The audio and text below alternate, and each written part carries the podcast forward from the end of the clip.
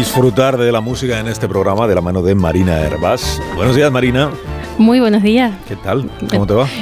Bien, muy bien. Menos mal que tengo que hablar de música y no de fútbol, como Rajoy y compañía. ¿Te imaginas? ¿Qué tal vosotros? Muy bien, aquí deseando escucharte, porque además me han, chipa- me han chivado que vas a hablar de, de cine, de música de cine. ¿No? Eso, eh. Como el otro día me preguntabais por mi canción favorita de los Oscars de este Sí. año, me quedé pensando que tocaba dedicar la sección a la música pop en el cine, no cualquiera. Eh, también porque, ¿cuándo diríais vosotros, eh, Alsina, Begoña, que se empezó a dar este premio, el Oscar a la mejor canción original? ¿En qué año, más o menos? Os Voy a dar una pista. A la la canción primera gala de original. los Oscars. ¿Sí? ¿El qué? ¿El qué? A la canción original. A la canción original, eso es. ¿Qué decías de la primera gala? que era la pista? ¿La primera gala de los. Oscars? La primera gala se celebró en 1929. Pues ah, ahí no había canciones, ¿no? En aquella época no. Mm, las no, yo pelis- creo que la canción original en pelis el no tenían- 70 o por ahí. Canciones, claro, por ahí. Uy, O en el 60 y Bueno, algo.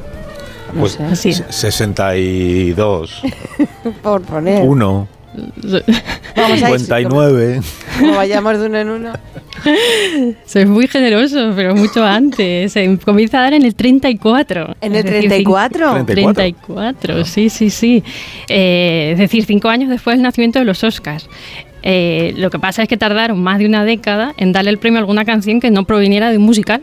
Ah, eh, en concreto, claro. eh, claro, es que el musical tenía canciones, ¿no? Desde, en realidad, desde antes del sonido sincronizado, pero, pero bueno, no teníamos una canción independiente como tal. En, en este caso, esta primera estatuilla a canción de una película no musical es Buttons and Bows, de Rostro Pálido, de 1948. Ahí suena. A Fran siempre al toque, ¿eh? Os voy a contar entonces cómo ha evolucionado la música pop en el cine. Y esto más o menos porque la cosa es compleja. Los académicos siempre estamos dándole vueltas a las definiciones.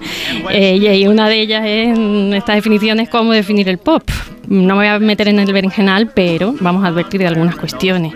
Cuando hablamos de pop, es una música fácilmente consumible, es decir, una música más bien sencilla en estructura y contenido y con repeticiones, donde se prioriza la voz y la melodía sobre todo lo demás, que nos genera marcos de intimidad que conectan con nuestra vida.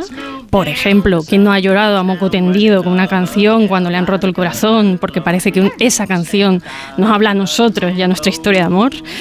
Y por eso mismo muchas veces decimos que el pop es realista y además genera culto a los artistas. Un resumen muy rápido. Estas ideas nos permiten analizar también la popeización de la música. Por ejemplo, con los hits clásicos se ha hecho de todo con lenguaje pop. Por ejemplo, este temazo de Walter Murphy para Fiebre de Sábado Noche. No sé si reconocéis el hit, pero suena al cuando entra. Tony claro. Manero en la discoteca, con los colegas, con los amigos. Ahí estamos. Es ahí. Vamos bajando las Bajando, exacto, las escaleras. Eso es. No por casualidad se usa una música clásica súper conocida. Es una forma de apropiarse un repertorio, de elevar al personaje, en este caso Tony Manero, nuestro John Travolta jovencísimo y estupendo. Que recordar de este Tony Manero, eh, tenía su vida de currela eh, que lo comparaba con los triunfantes sábados de baile. Pero también podemos despopeizar. Perdonad estos neologismos. Dimitri Tiomkin, el compositor de Solo ante el peligro, utiliza una canción eh, asociada a lo que se llamaba el singing cowboy, el cowboy cantante, una figura clave al inicio del cine sonoro en el western, que presenta al principio y repite una y otra vez, pero llevándola a la orquesta. Es decir, pasa de lo mundano, de un señor que canta solo en medio de la llanura, a lo épico. Así escuchamos este Do Not Forsake Omar Darling, más o menos. Eh, mm, que luego se convierte en épico. A ver si después del programa podéis no tararearlo. A ver. Do not forsake me, oh my darling, No lo he pronunciado tan mal. Muy bien. on this our wedding day.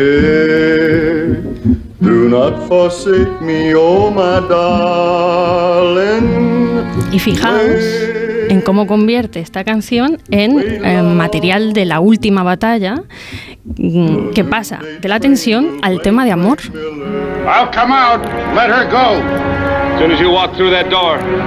Come on, I'll hold my fire. Está como extendido el tema.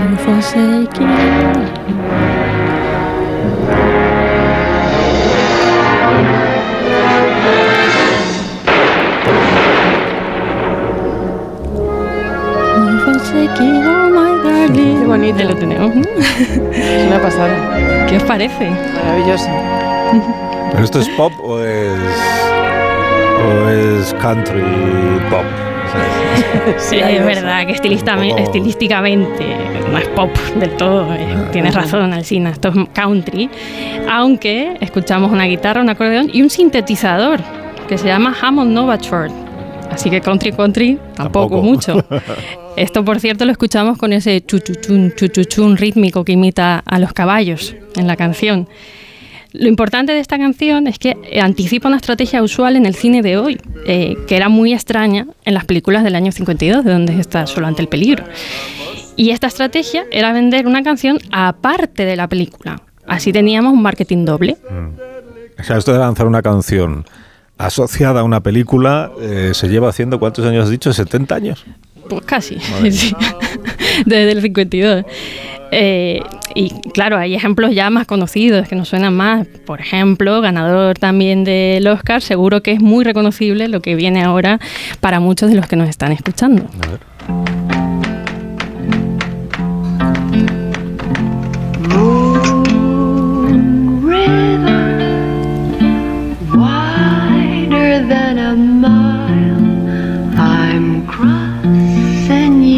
In style someday. Old dream maker, you heartbreaker, wherever you're going. I'm going your way to ¿Cómo se mete la orquesta? Esta estrategia de meter una orquesta que no se ve la llamamos super diegética. ¿Cómo?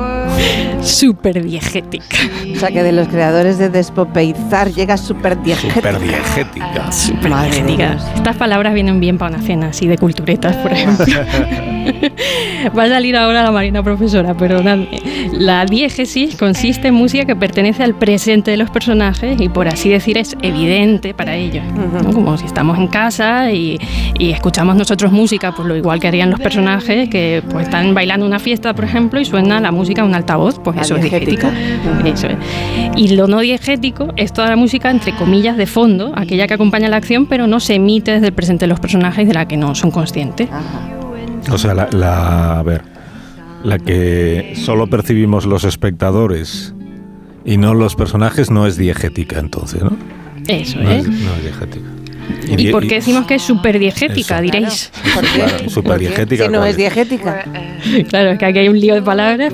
Pues porque se nos da por natural que a la Audrey Hepburn o Holly Golightly eh, la escuche perfectamente su vecino Paul desde el piso de arriba. De hecho, no afecta nada cuando abre la ventana que se escuchaba en el track, eh, y que la abre para asomarse a escucharla. Eh, Así como que también nos parece natural que eh, entre cuerda para engrandecer la aparente cancioncilla. Ya. Es decir, Más o menos. eh, mm, se llama superdiegética porque parece que pertenece al presente de los personajes, Ya. pero se engranda con una orquesta, en este caso de cuerda, ¿no? Ahí tendríamos la superdiégesis, o ya si nos ponemos muy técnicos, falsa diégesis. Pero bueno, seguimos con nuestro recorrido. Nada es inocuo en el mundo de la cultura, tampoco la primera aparición del rock, en este caso Rock Around the Clock, que ahora hablamos de esta canción, ¿no? en el cine. Sonaba en la cabecera y en los créditos de Semilla de Maldad, de 1955, y fue lo que catapultó a la fama la canción, que se había lanzado un año antes. La película arranca con un mensaje claro mientras suena el solo de batería. Alcina. Te han dejado por ahí el texto, ¿no? No, ah, sí, perdón. Ah, tien- Está aquí. Tienes que leerlo como con tono de cabecera de película. Cuando quieras. Tono de cabecera de película. Sí, Lo pones. Solemne. Nosotros en los Estados Unidos tenemos la fortuna de tener un sistema educativo que es un reconocimiento a nuestras comunidades y nuestra fe en la juventud americana. Hoy en día, haciendo daño a mí, hoy en día nos preocupa la delincuencia juvenil, sus causas y sus efectos.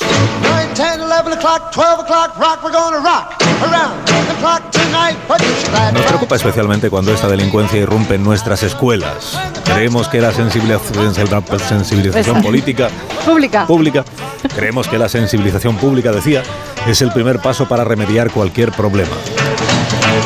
Bueno. Que me ha atropellado. Pero ha sido por el rock. Me ha culpa. atropellado Elvis. Sí. Bueno, aquí tenemos Bill Haley, eh, que mm, lo que nos están diciendo con este texto de, que has leído, pese a los atropellos, que eso es el directo, eh, nos está diciendo es que el rock se vincula con los jóvenes, que tiende a la delincuencia. Es una película que intenta sensibilizar, por así decir, a, a estos peligros, ¿no? Que decíamos.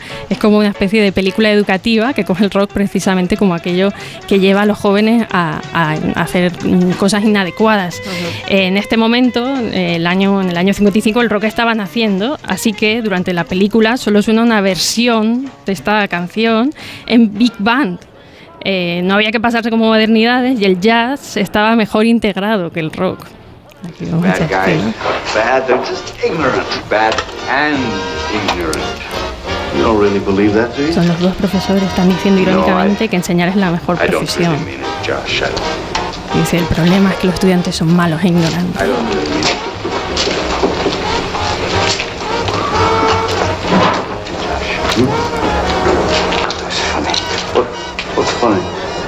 Those footsteps? y les empiezan a dar una paliza. Esta música moderna solo puede llevar el mal.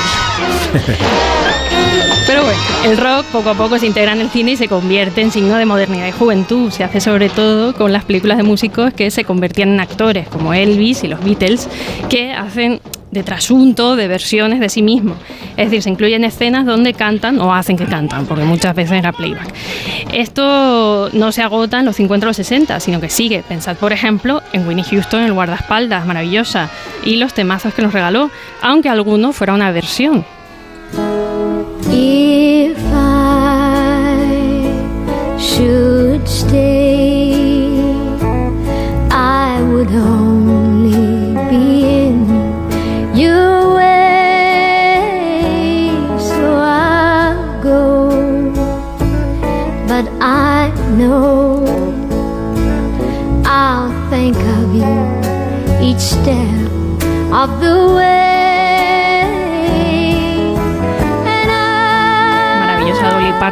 Año 73. will Es en el graduado cuando la música, en este caso de Simon Garfunkel, se usa con la misma función que otras músicas eh, en el contexto de una banda sonora.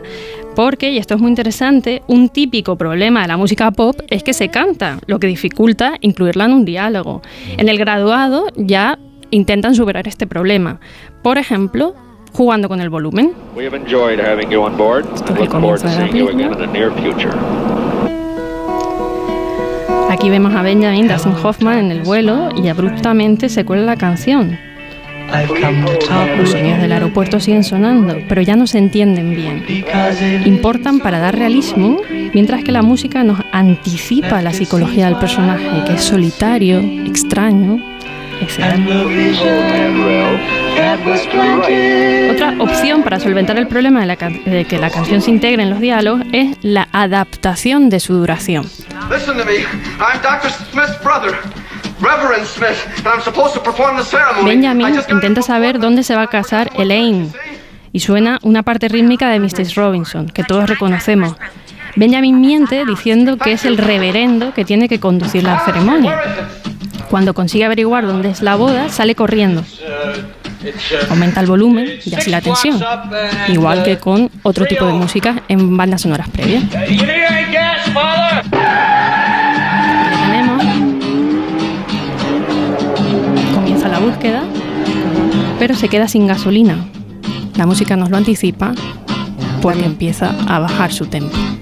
Hay ocasiones también, Marina, en, en que una canción que ya existe se usa en una película para darle sentido, ¿no? O para reforzar alguna idea a través de lo que dice el, el estribillo, el título, no sé, o lo que sea. No sé si me explico. Sí, sí, sí, sí. Eso que dices es muy habitual, sobre todo a partir de los años 80. Por ejemplo, eso ocurre con la canción When a Man Loves a Woman, que es un tema soul que lanzó a la fama Percy Sledge en el 66 y que Michael Bolton puso otra vez de moda en el 91. Fran está es rapidísimo. Como de baile de instituto, ¿no? Bueno, pues en el año 94, tres años después, se estrenó la película Cuando un hombre ama a una mujer. El tema, y esto es lo que decía Begoña, es un, es un guiño, un refuerzo. es, eh, en este tema suena como fondo en una escena de un bar donde se encuentran los protas. Y además esto tiene una función, porque la música ya conocida por todos permite a los espectadores sentir una conexión emocional inicial con el contenido y además tener ya una idea previa de qué iba la cosa. Esto no iba a ser un thriller, vamos. No, que te predispone ya, para que sepas lo que te vas a encontrar, ¿no? Sí. Eso es. Otra opción casi contraria es la de que, entre otros, usa Tarantino, coger música persistente para ponerlas en escena de tortura, de muerte, algo que emocionalmente no funcionaría. Esto es lo que llamamos uso anempático de la música. Una escena mítica de Reservoir Dogs, Mr. Blonde baila con la canción y comienza a torturar. La cámara se aparta y solo escuchamos la música y los gemidos de dolor. Es mucho peor lo que imaginamos que lo que de hecho podemos ver. La música que no acompaña emocionalmente nos potencia la sensación de extrañeza, estar viendo algo que no debemos ver, de ser una especie de voyeur.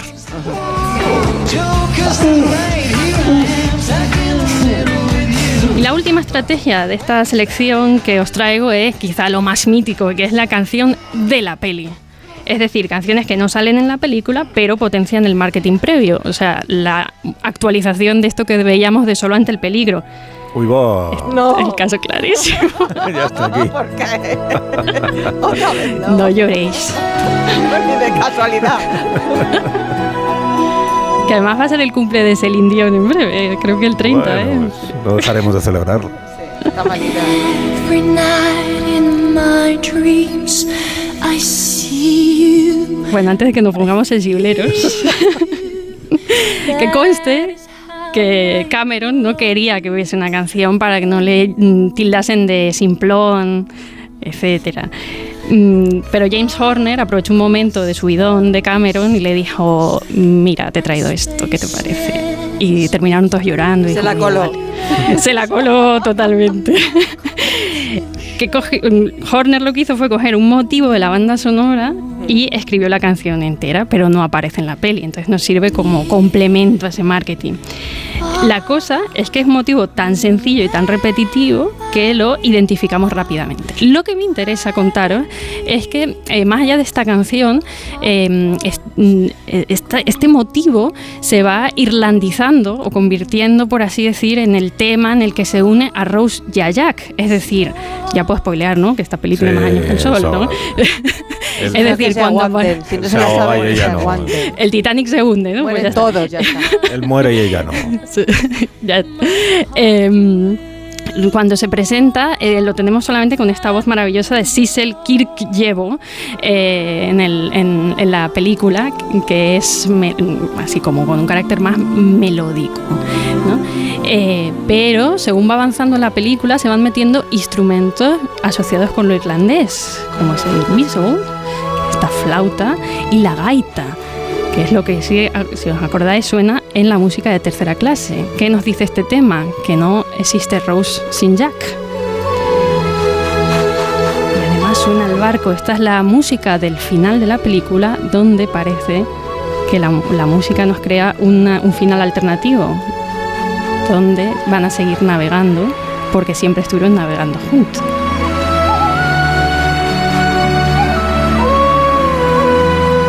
Es ese tema que se asocia con Rose, pero con instrumentos irlandizados, por así decirlo.